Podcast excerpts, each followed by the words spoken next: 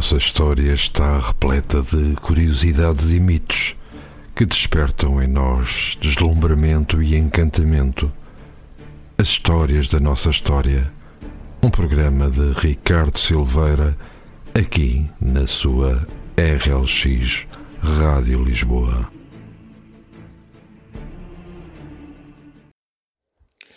Olá, boa noite. Sejam bem-vindos à terceira edição do nosso programa Histórias da Nossa História, na Rádio Lisboa. Quero agradecer a quem tem acompanhado e acarinhado este projeto. A rádio é um património riquíssimo e temos de preservá-lo.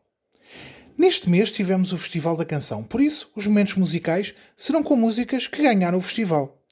Ora bem, então por isso vamos iniciar com os vencedores do ano passado. Fiquem com os Black Mamba com Love is on My Side.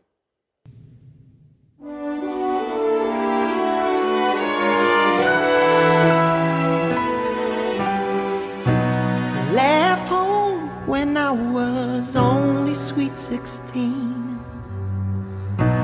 Chasing blind love and a bunch of broken dreams.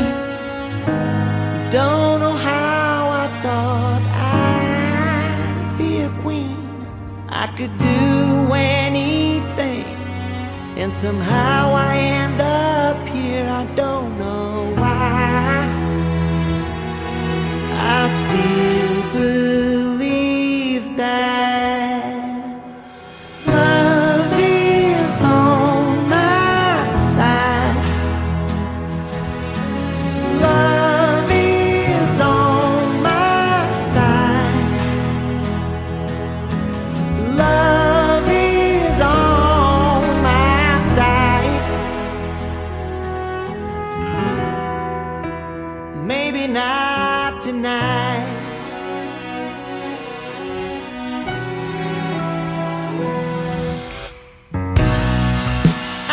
feel it when it rains.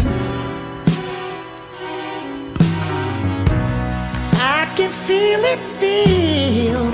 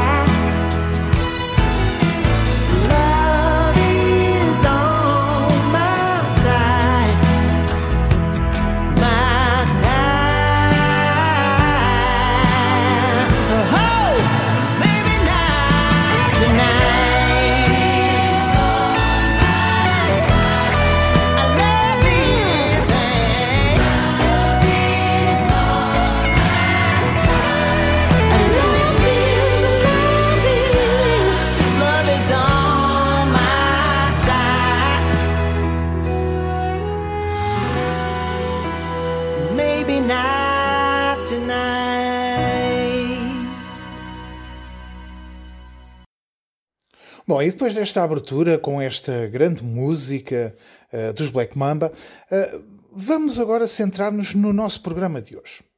Bom, vamos falar sobre aquela que será talvez a mais emblemática batalha da história do nosso país, a Batalha de Alves Barrota, que decorreu no final da tarde de 14 de agosto de 1385 entre tropas portuguesas com aliados ingleses comandadas por Dom João I de Portugal e o seu condestável Dom Nuno Álvares Pereira e o exército castelhano e seus aliados, liderados por João I de Castela.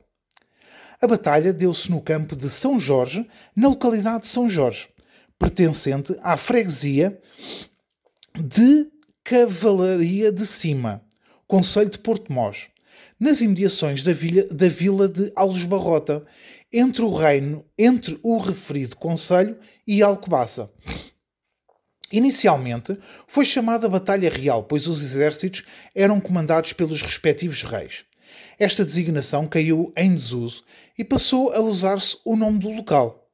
O resultado foi uma derrota definitiva dos castelhanos, o fim da crise de 1383 a 1385 e a consolidação de Dom João I, anteriormente o mestre de Avis, no início da rebelião como rei de Portugal, o primeiro da dinastia de Avis. A aliança luso-britânica saiu reforçada desta batalha e seria selada um ano depois com a assinatura do Tratado de Windsor e o casamento do rei Dom João I com Dona Filipa de Lencastre. Como agradecimento pela vitória na Batalha de Algesbarrota, Dom João I mandou edificar o Mosteiro da Batalha. A paz com Castela só viria a estabelecer-se em 1411, com o Tratado de Ailon, ratificado em 1423. Ora, a Batalha de Algesbarrota foi uma das raras grandes batalhas campais da Idade Média entre tática militar, permitindo que homens de armas apiados fossem capazes de vencer uma poderosa cavalaria. No campo diplomático, permitiu a aliança entre Portugal e Inglaterra, que perdura até hoje.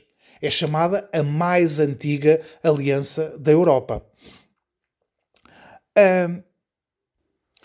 no aspecto político, resolveu a disputa que dividia o Reino de Portugal do Reino de Leão e Castela, abrindo caminho sob a dinastia de Avis para uma das épocas mais marcantes da história de Portugal, a Era dos Descobrimentos. Diretamente associada à vitória dos portugueses, nesta batalha, celebrizou-se a figura lendária da heroína Brites de Almeida, mais conhecida como a, pá, a padeira de Alves Barrota, que com a sua pá terá matado sete castelhanos que encontrara escondidos no seu forno. Bom, Assim sendo, vamos uh, passar agora para o próximo momento uh, musical, antes de continuarmos, ok?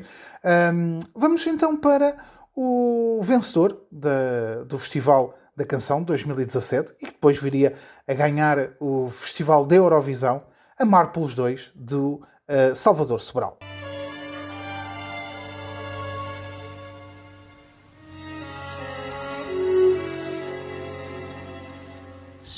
Dia alguém perguntar por mim, diz que vivi para te amar. Antes de ti, só existi, cansado e sem nada para dar.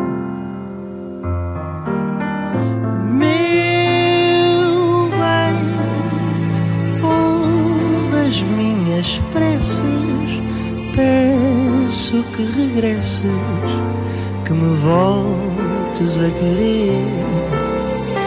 Eu sei que não se ama sozinho, talvez devagarinho possas voltar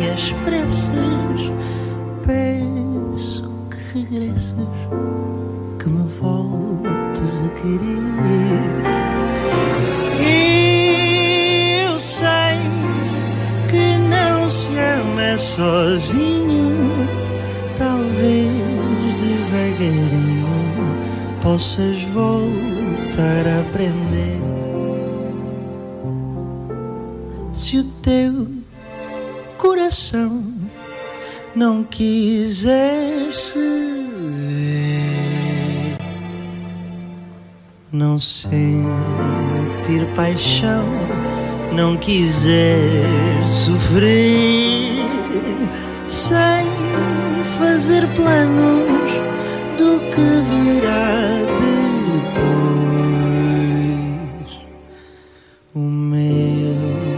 coração pode amar pelos dois.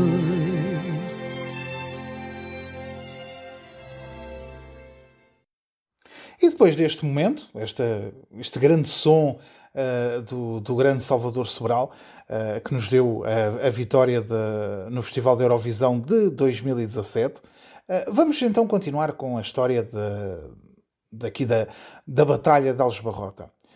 Um, portanto, para enquadrar, vamos falar sobre o que antecedeu esta batalha. Portanto, no fim do século XIV, a Europa encontrava-se a braços com uma época de crise e revolução. A Guerra dos 100 Anos devastava a, Euro a França, epidemias de peste negra levavam vidas em todo o continente. A instabilidade política dominava e Portugal não era exceção. Em 1383, El Rei Dom Fernando morreu sem um filho varão que herdasse a coroa. A sua única filha legítima era a infanta Dona Beatriz, casada com o rei João I de Castela. A burguesia mostrava-se insatisfeita com a regência da rainha Dona Leonor Teles e do seu favorito, o condandeiro, e com ordem de sucessão, uma vez que isso significaria a anexação de Portugal por Castela. As pessoas alvoroçavam-se em Lisboa, o condandeiro foi morto e o povo pediu ao mestre de Avis, Dom João, filho natural de Dom Pedro I de Portugal, que ficasse por regedor e defensor do reino. O período de interregno que se seguiu ficou conhecido como a crise de 1383 a 1385. Finalmente, a 6 de abril de 1385, Dom João, mestre da Ordem de Avis, é aclamado rei pelas cortes reunidas em Coimbra. Mas o rei de Castela não desistiu do direito à coroa de Portugal, que entendia advir-lhe do casamento. Perante a revolta da população portuguesa em vários pontos e cidades do Reino de Portugal, o rei de Castela decide, em 1384, entrar em Portugal. Entre fevereiro e outubro desse ano, monta um cerco a Lisboa, por terra e por mar. Uma frota portuguesa vinda do Porto enfrenta a 18 de julho de 1384, à entrada de Lisboa, a frota castelhana na Batalha do Tejo. Os portugueses perdem três naus e sofrem vários prisioneiros e mortos. No entanto, a frota portuguesa consegue romper a frota castelhana, que era muito superior e descarregar no Porto de Lisboa os alimentos que trazia. Esta ajuda alimentar veio-se a revelar muito importante para a população que defendia Lisboa.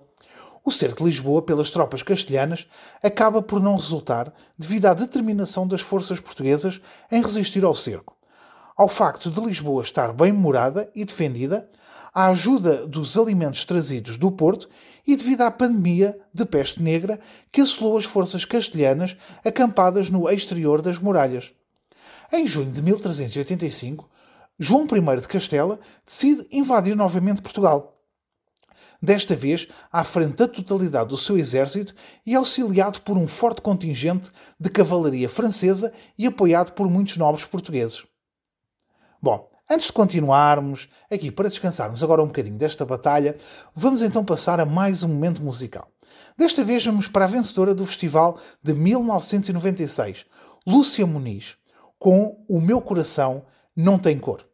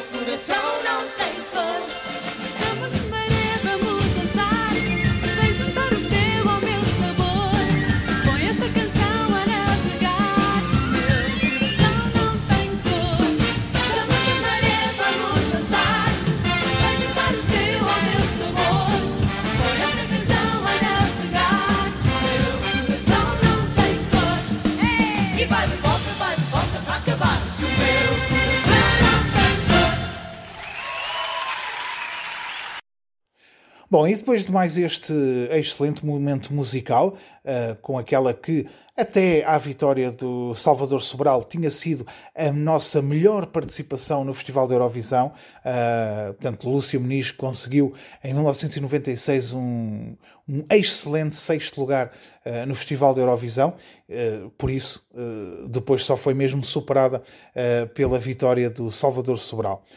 vamos então continuar. Portanto, quando as notícias da invasão chegaram, é, é reunido o Conselho Militar em Abrantes para decidir o que fazer. Muitos consideravam que o exército invasor era muito forte e sugeriram uma marcha de diversão até Sevilha para atrair o exército, o exército invasor, até chegarem os reforços ingleses. O contestável opõe-se a, def a defende.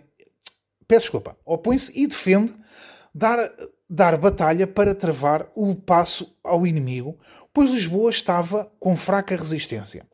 O rei parecia ser da mesma opinião, mas não decidiu de imediato. Parte então Dom Nuno com a sua hoste para tomar.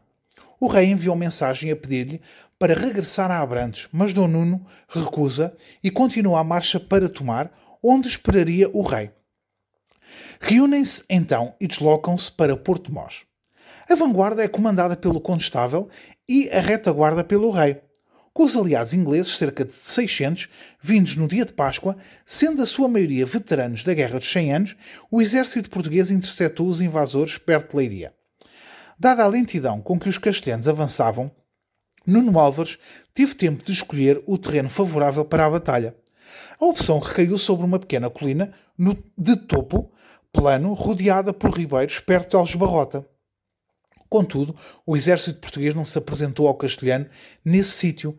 Inicialmente formou as suas linhas noutra vertente da colina, tendo depois, já em presença das hostes castelhanas, mudado para o sítio preferido. Isto provocou bastante confusão nas tropas de Castela.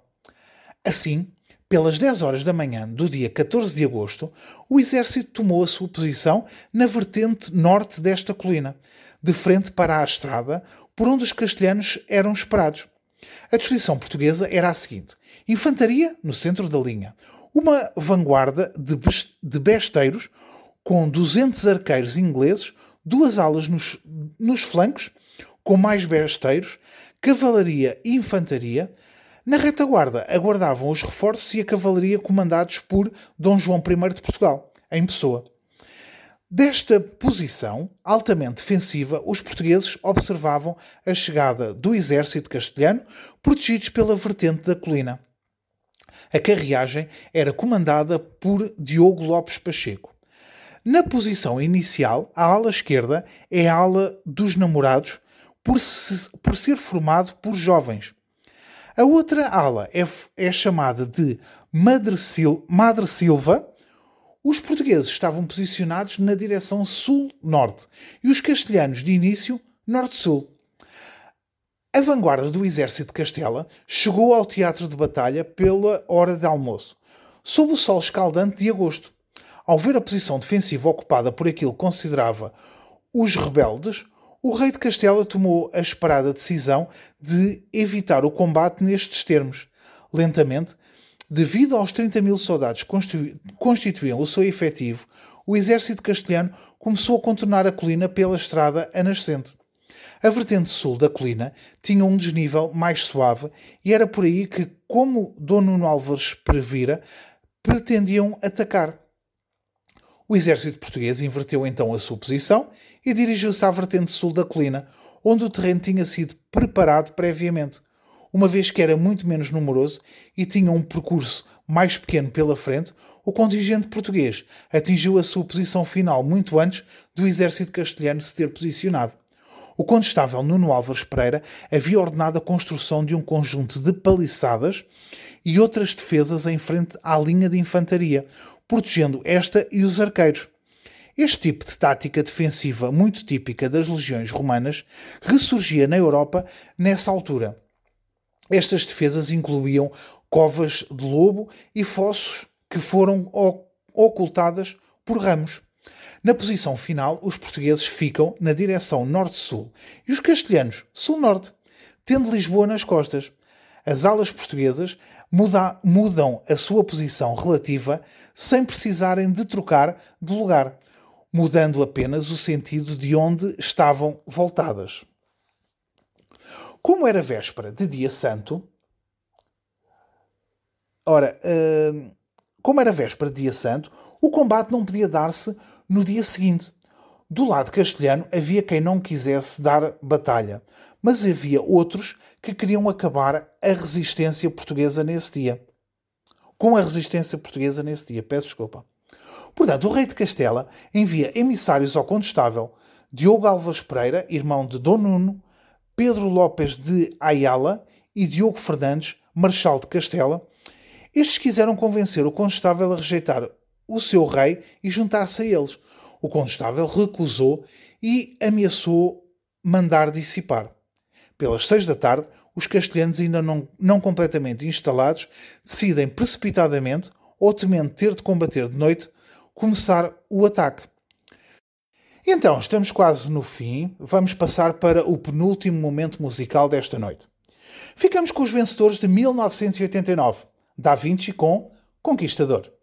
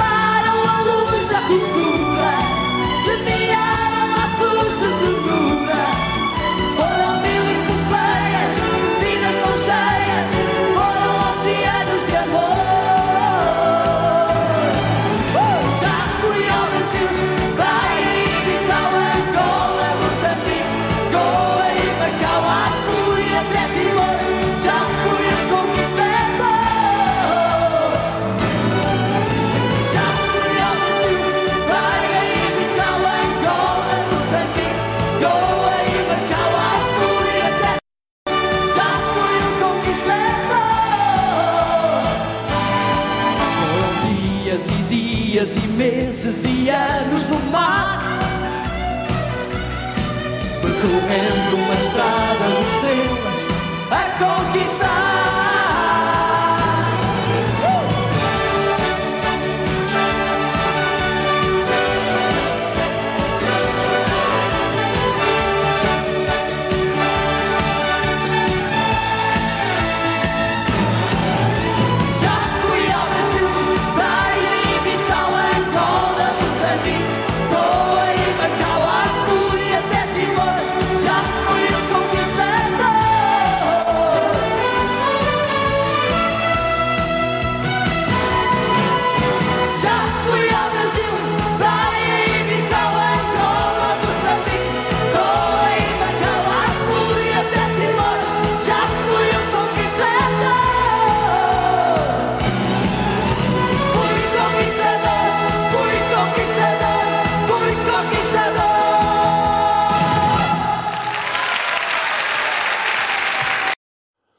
Bom, terminado mais este momento musical e vamos caminhando a passos largos para o final do nosso programa, eh, vamos falar agora propriamente da batalha.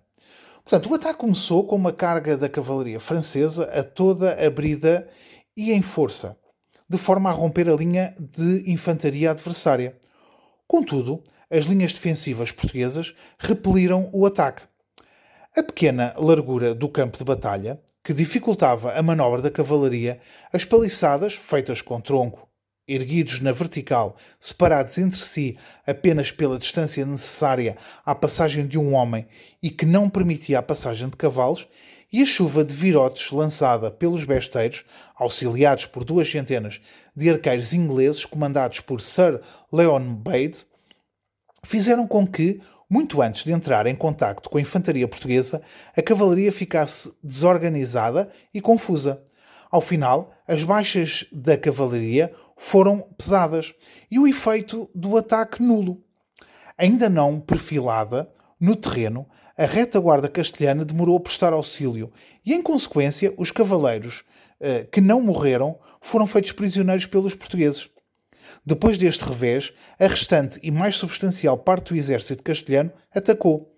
A sua linha era bastante extensa pelo elevado número de soldados. Ao avançar em direção aos portugueses, os castelhanos foram forçados a apertar-se, o que desorganizou as suas fileiras, de modo a caber no espaço situado entre os ribeiros. Enquanto os castelhanos se desorganizavam, os portugueses redispuseram as suas forças, dividindo a vanguarda de Dom Nuno Álvares em dois setores, de modo a enfrentar a nova ameaça. Vendo que o pior ainda estava para chegar, Dom João I de Portugal ordenou a retirada dos besteiros e, e arqueiros eh, ingleses e o avanço da retaguarda através do espaço aberto na linha da frente. Antes de avançar, Dom João I ordena a execução dos cavaleiros franceses aprisionados, como forma de evitar um possível contra-ataque pela retaguarda. Desorganizados, sem espaço de manobra e finalmente esmagados entre os flancos portugueses e a retaguarda avançada, os castelhanos pouco puderam se fazer se não morrer. Ao pôr do sol, a batalha estava já perdida para Castela. Precipitadamente, João de Castela ordenou a retirada geral sem organizar a cobertura. Os castelhanos debandaram então desordenadamente do campo de batalha. A cavalaria portuguesa lançou-se em perseguição dos fugitivos dizimando-os sem piedade. Apesar da grande vitória na frente, a carreagem portuguesa, comandada por Diogo Lopes Pacheco, foi atacada pelos castelhanos. O Condestável manda suspender a perseguição e organiza o contra-ataque, repelindo a, ofensiva inimiga. O próprio rei de Castela, debilitado e tendo estado presente na batalha numa liteira, foi transportado apressadamente a cavalo até Santarém, como forma de fuga aos portugueses que estavam em perseguição dos castelhanos. Nesse momento, e na tentativa de captura do monarca castelhano, um dos cavaleiros do Condestável é morto por usar o símbolo de São Jorge, como tendo sido posteriormente sepultado em Alcobaça. Alguns fugitivos percorreram procuraram, peço desculpa, esconder-se nas redondezas, apenas para acabarem mortos às mãos do povo. Surge aqui uma tradição portuguesa em torno da batalha. Uma mulher de seu nome, Brites de Almeida, recordada como a padeira de Algesbarrota, iludiu, emboscou e matou pelas próprias mãos alguns castelhanos em fuga. A história é, por certo, uma lenda da época. De qualquer forma, pouco depois, Dom Nuno Álvares Pereira ordenou a suspensão da perseguição e deu tréguas às tropas fugitivas. Na manhã de 15 de agosto, a catástrofe sofrida pelos castelhanos ficou bem à vista. Os cadáveres eram tantos que chegaram a barrar o curso dos ribeiros que flanqueavam a colina. Para além dos soldados de infantaria, morreram também muitos nobres fidalgos castelhanos o que causou luto em Castela até 1387. A cavalaria francesa sofreu em Algesbarrota outra pesada derrota contra as táticas de infantaria. Depois de Crécy e Poitiers, a Batalha de Azincourt, já no século XV, mostra que Algesbarrota não foi a última vez que isso aconteceu. Importa referir que, como era costume na época, as forças portuguesas permaneceram três dias no local a aguardar uma eventual investida dos castelhanos, melhorando sucessivamente as posições defensivas. Com esta vitória, Dom João I tornou-se rei incontestado de Portugal, o primeiro da dinastia de Avis. Para celebrar a vitória e agradecer o auxílio divino que acreditava ter recebido, Dom João I mandou erigir o mosteiro de Santa Maria da Vitória e fundar a Vila da Batalha.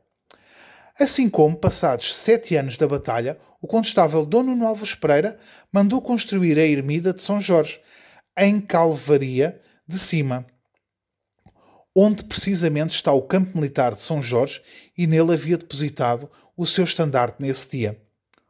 Hoje, nesse mesmo local, há também um moderno centro de interpretação que explica o desenrolar dos acontecimentos, seus antecedentes e suas consequências. Bom, e assim termina o nosso programa. Espero que este tenha sido o vosso sagrado, nesta história que foi a batalha mais épica da, da nossa história. Para a despedida, deixo-vos com o vencedor do Festival de 1981, esse grande visionário que foi Carlos Paião, com a música Playback. Quanto a si, marcamos encontro para o próximo dia 20 de abril, onde vamos falar de mais uma página da nossa história. Um grande abraço e até para o mês que vem.